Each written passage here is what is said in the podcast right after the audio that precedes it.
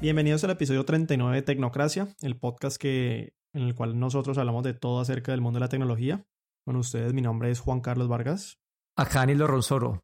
A mí me pueden encontrar en Twitter en arroba de Dorron. Y hoy vamos a hablar, eh, nuestro tema principal por lo menos es de laptops, de las diferentes marcas y pues vamos a hacer como una comparación de un análisis de cuál es más o menos el mejor mmm, sin tener que preocuparnos en el término precio, sino bueno, hay ciertos modelos y si los comparamos todos, pues cuál es como el mejor eh, en términos de, es el que nos da la mejor referencia con lo que podríamos comprar. Es lo que creo que es lo que querías presentar, ¿no? Mm, pero yo antes de meternos al tema principal, quería mencionar algo que me llamó mucho la atención y es una noticia que me mandaste en Gadget que dice que para encontrar trabajo podés jugar juegos en internet em, que digamos testean tus habilidades y le pueden decir a la persona, al recruiter, pues, le, le dicen como, mira, esta es su persona indicada. ¿Vos qué has escuchado de eso? Bueno, yo de hecho, yo lo representé. ¿Cómo así que lo representé? En la universidad yo era como que el, eh, el embajador de la, de, la, de la marca en la universidad. Ah, no sabía. Sí, entonces como que me parece demasiado interesante. Como lo que hace esta compañía es que van a diferentes compañías grandes, van a, a, a Apple, a, no sé, a Samsung, a Walmart, a todo tipo de compañías grandes y, le hace, y, hacen que profesionales ejemplares de, esa, de cada área hagan, sus, hagan los juegos. Entonces ponen a, a todos los de mercadeo de cada compañía a hacer sus juegos, a todos los de estrategia de cada compañía a hacer sus juegos, a todos los, los ingenieros biomédicos a hacer los juegos. Entonces ellos capturan esta información y tienen como que un perfil basado en lo que los juegos dicen de ellos, tienen el perfil como que de que en las compañías. Entonces vos como un usuario después vas, jugar los mismos juegos y ya como tiene esta base de datos de lo que hay en el mercado, te, te ayuda a decir, ah, según lo que, como jugaste vos, te pareces más a un ingeniero mecánico que trabaja en tecnología. Yo juego, o sea, me meto a la página, juego los 10 juegos y, y eso simplemente le sirve a la compañía o me serviría a mí para conseguir un trabajo hipotéticamente.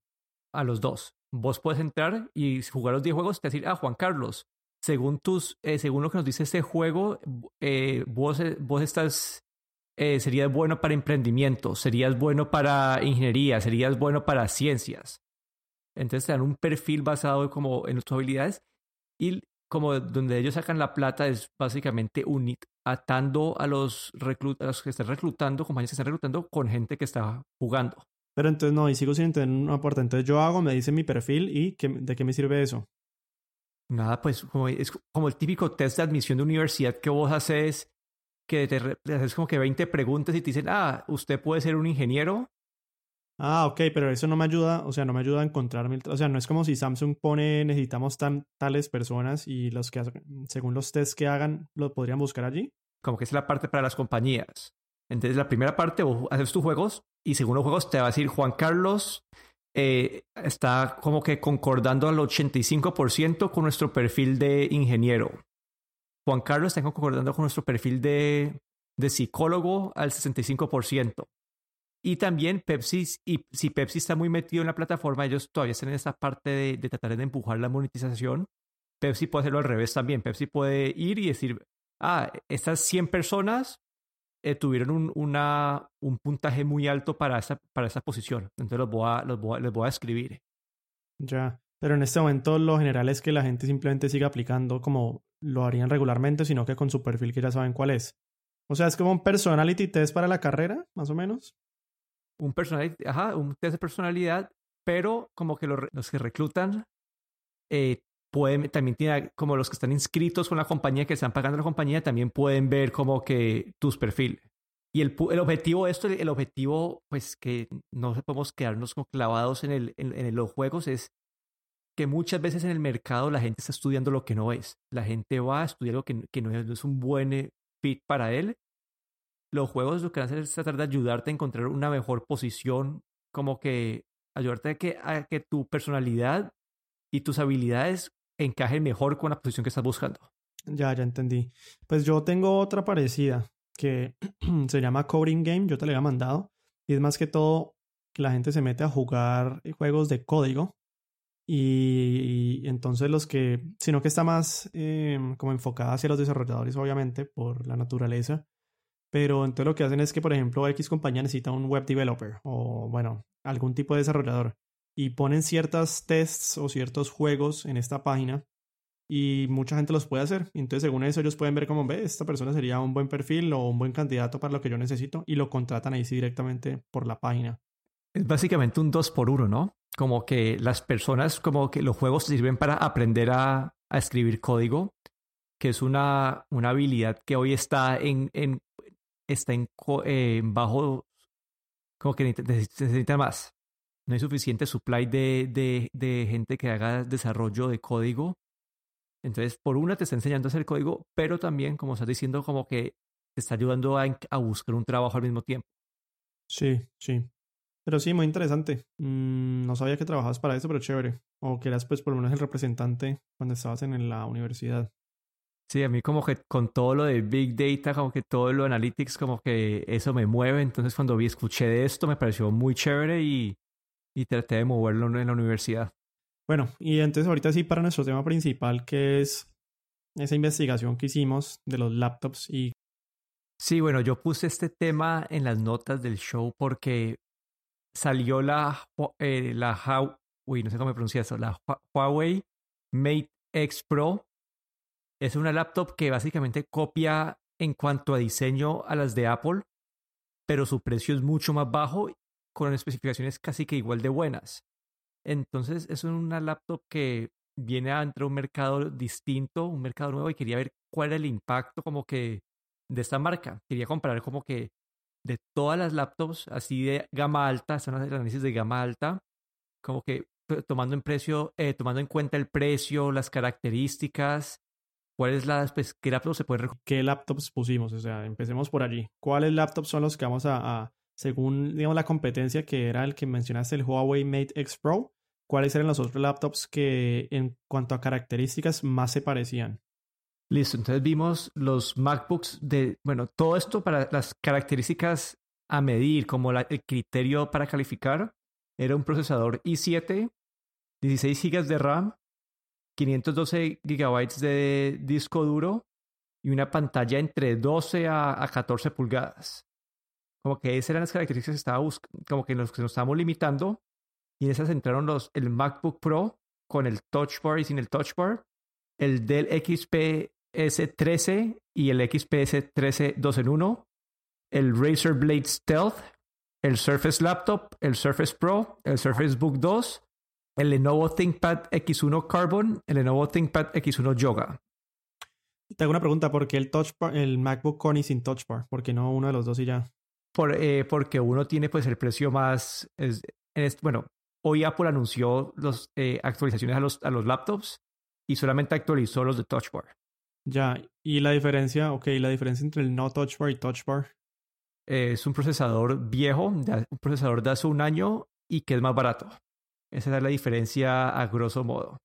Entonces, conclusiones así por encima, como que sabiendo los problemas que ha tenido Apple con el teclado en la generación 2016-2017 y dado el precio del que lanzaron hoy, como que a, mí me cuesta mucho trabajo recomendar un, un, laptop de Mac o Apple hasta a saber más como que o hasta que actualicen el, los de precio más bajo. Pero digamos, en, en, este, en, este, en esta prueba que hicimos, el precio del MacBook salía en 2.500 dólares y para compararlo, el precio del Huawei eran 1500.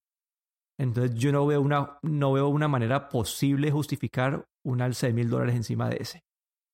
Sí, lo que no me explico es una pantalla de 13 pulgadas con un i7 por 2.500 dólares. O sea, como que no entiendo para quién es ese laptop, ¿no? Porque si vos compras un laptop con una pantalla más pequeña, pues tal vez estás buscando más movilidad con lo cual no tendrías tanto procesamiento, pero no es para que haya, hagas cosas para las cuales necesites tal vez tanto procesamiento, pues no sé. Bueno, siempre puedes conectar el, computador a la pantalla, ¿no? Pues sí, pero pues como que no sé, o sea, esa es como la, la, excepción de las personas, ¿no? Como el general diría, pues mira, si lo voy a usar para editar, tal vez me compro uno de no de 13, sino tal vez de 15, eh, que sea lightweight y me lo llevo y que tenga un buen procesador i7 Pero sí, o sea, como que no entiendo muy bien, pues 2500, pero 13 pulgadas, pero i7, pero sí, como que no, no le entiendo mucho la lógica hacia quién está dirigido. Bueno, es como que sería hacia gente que, bueno, esa, esa configuración específica es para gente que, que quiere utilizar el laptop como su computador principal y cuando lo va a usar como para actividades importantes como desarrollo de código, edición de videos, lo van a conectar una pantalla externa. Pero el punto acá no como que ese es, eso es como parte del punto, pero el punto es que acá todos los configuramos igual, todos están configurados de la misma manera. Entonces era para, para nivelar también como el campo de juego y ver como que cómo se comparaban. Y acá puedes ver diferencia de grandes rasgos como que de computadores que quedan muy difíciles de recomendar y otros que, que entran más al juego. ¿Cuál es el más caro? ¿El MacBook? El MacBook y el Surface Book 2. ¿Y el más barato? El, eh, el Huawei Mate X Pro. Bueno, pero antes de entrar ahí, como que también se quiere, hay una conclusión, así las conclusiones a, grosso modo es el Dell XP S3 es como un computador que se le puede recomendar a cualquier persona. Una compañía con, con servicio técnico alrededor del mundo, una compañía con tradición, una compañía pues que, que ha tenido fama de, de, de tener buenos computadores entonces, como que siento que eso es como que, la, como que lo que me salió a mí en la cabeza de, de este análisis sea por encima, pero la que me ponía a dudar más que todo era el, el, Huawei, porque todas esas compañías chinas han tenido los problemas de que te, te vienen, venden computadores y celulares con programas espías preinstalados. Y no sabemos cómo es el servicio de Huawei. Entonces, eso es lo que me ponía a mí a dudar sobre el precio y sobre el computador. Pues mira, yo honestamente yo hace mucho tiempo eh, recomendaba el Dell XPS 13, aunque no sé si recomendaría otros, pues eh, no sé si todos son buenos y valen la pena por los precios que tienen. Pero en cuanto al XPS, la línea de XPS es buena, yo la, la había recomendado desde mucho tiempo. Mm, no sé si por 2050 dólares, tal vez yo me bajaría un poco buscando otras configuraciones, pero bueno, en fin. El punto es que sí, o sea, definitivamente sí recomendaría el Dell XPS 13. Eh, tiene una diferencia de más de 500 dólares con el Huawei, pero a mí sí me queda muy complicado con, pues recomendarlo sin tener por lo menos haberlo probado mm, físicamente y sin saber pues específicamente, porque qué pasa mucho lo que vos decías, por ejemplo, ni siquiera que vengan con programas pues preinstalados de spyware o lo que sea, pero sí muchos de estos, por ejemplo, los Acer, algunos modelos que vienen con muchísimo bloatware, que son esos programas preinstalados que lentean el computador.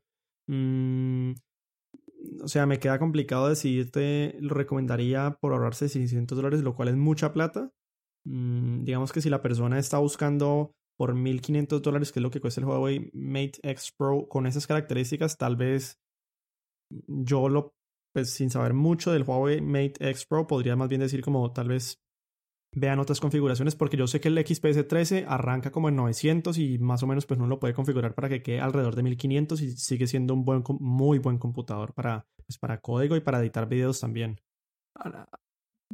Ah, no, si el Huawei también arranca más barato, pero es, eh, lo que a mí, me saltó a la, vista es, si ves, la mayoría de los computadores con esa configuración están en 2.000 dólares. Es como que más o menos el precio. Y el Huawei entra con este computador mucho más barato, como que está entrando a competir con precio y de todas las reseñas de un computador con mucha calidad, bien construido, con las especificaciones de alta calidad, no sé, como que me pone a mí a dudar mucho como que si Huawei va a entrar aquí a, pues, a cambiar el mercado de los laptops. Porque revisando pues una noticia que había pasado en abril de este año, salió una lista de los mejores y peores marcas de computadores para el 2018.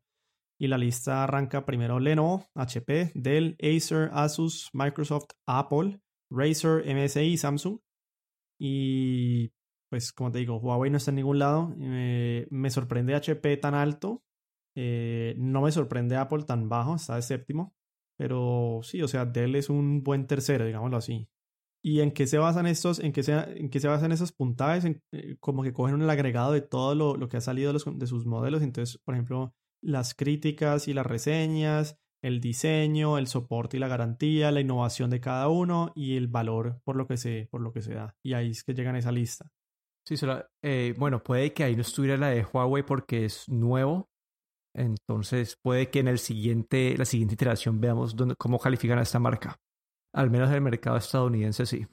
Pero sí, entonces ese, lo quería traer eso, ese tema porque me parecía interesante, porque yo había hecho esta búsqueda antes y siempre era como que todas las marcas en un rango de precios parecido. y esta como que queda, queda, pues, no sé, queda muy bien posicionada. Pero sí, toca ver cómo se desarrolla esto, toca ver qué tipo de servicio ofrecen, qué, cómo es la durabilidad del computador para determinar si en verdad es una buena compra. Pero además de eso, pues sí, el Dell XP S13 sigue, sigue siendo una buena compra. El Razer Blade Stealth ha tenido muy buenas reseñas. Lo único es que la, pues la batería no es tan buena como la competencia. Es que siento que Razer es como muy. Como el público metido es muy como gente que juega, ¿no? Sí, como que ese es, ese es como que su audiencia principal. ¿Y por qué te decidiste por 13 pulgadas? Por curiosidad, cuando hicimos el análisis. Pues porque esa es la que, la que me gusta a mí. Como que a mí, a mí 15 pulgadas me parece para un laptop me parece demasiado grande y más bajito de 13 me parece demasiado pequeño para un laptop. Me como que ese rango de 3 a 14 me parece me parece perfecto. Tal vez le pusiste la pantalla 4K Ultra HD, Ah, sí, sí, sí, Pero- como que todos, todos, por todos e- tienen pantalla buena. pero por ejemplo 4K Ultra HD con un display de, de 13 pulgadas, ¿vale la pena? Es lo que me pregunto, no sé, o sea, no... Sí, sí, una, una pantalla, vos hoy en día es una pantalla HD en un, en un laptop y se ve como mandada a recoger. Pero no sé, o sea, es como una pregunta, o sea, ¿lo necesitarías por 400 dólares? No sé, no sé, o sea, por eso te digo, Yo uno, uno puede jugar por el Hoy precio, en porque día, eso- si, si, si- hoy en día si vas a ver películas, si las vas a utilizar para programar, para cualquier cosa, más de la, la de HD es, es necesario. Pues no es necesario, pero si vas a pagar más de mil dólares por un computador, sí. como te digo, o sea, si tenés, tenés 2050 y estás comparando el, el Huawei que cuesta 1500 y uno dice, "Jue pucha, es que 600 dólares más, pues no le metes la pantalla y te compras el Dell XPS 13 que uno lo podría recomendar a ojo cerrado por 1600 dólares, ¿sí me entendés? O sea, como que, Pero ahí el, Huawei, el, el, el Huawei arranca en 1200. no, pero independientemente de eso, o sea, así arranca a 1200, como que lo pones como lo tenés, a 1500, ¿no?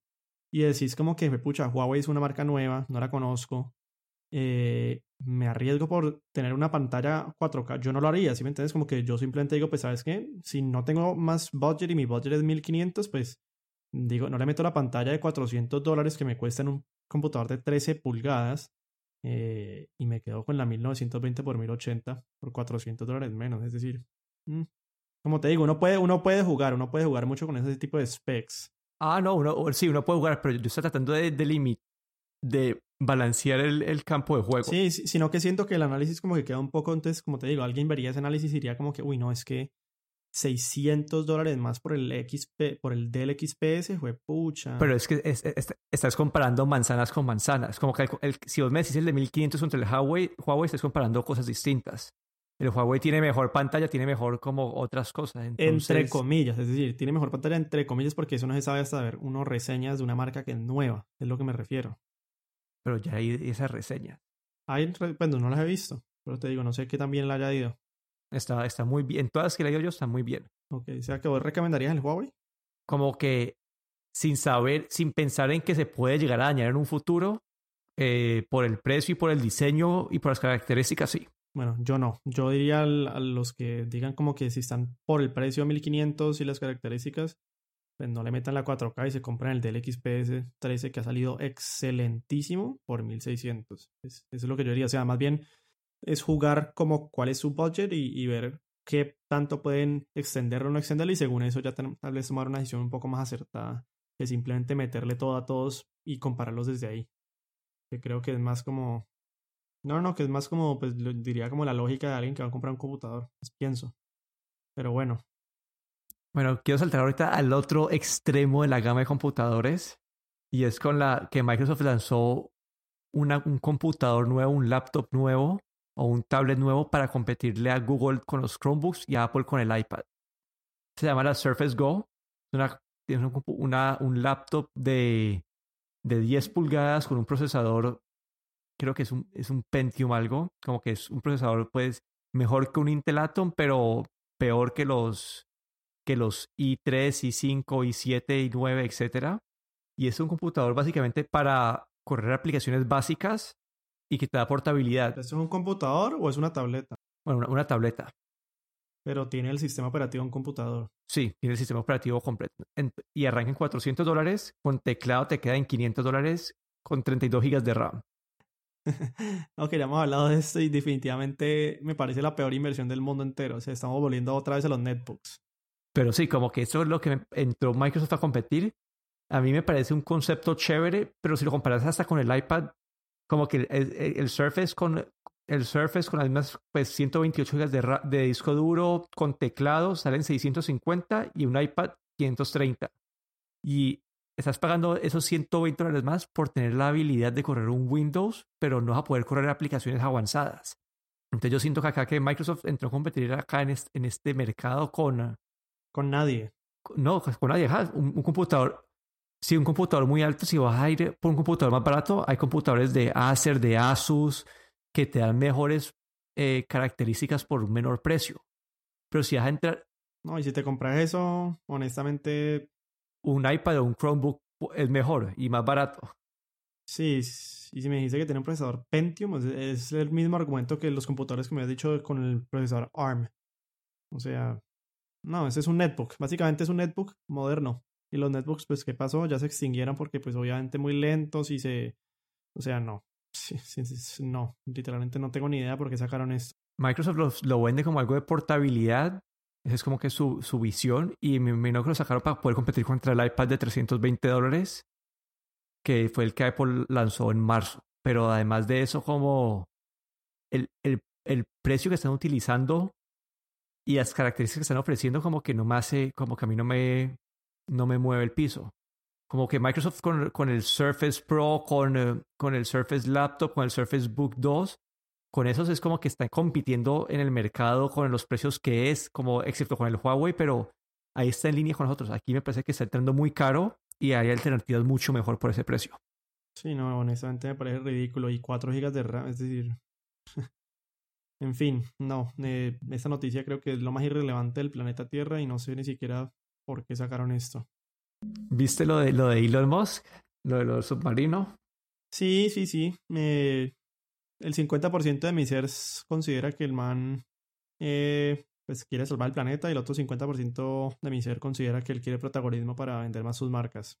Creo que está como ahí en la mitad. Como las dos, ¿no crees que lo, lo hace por, por tratar de resolver un problema?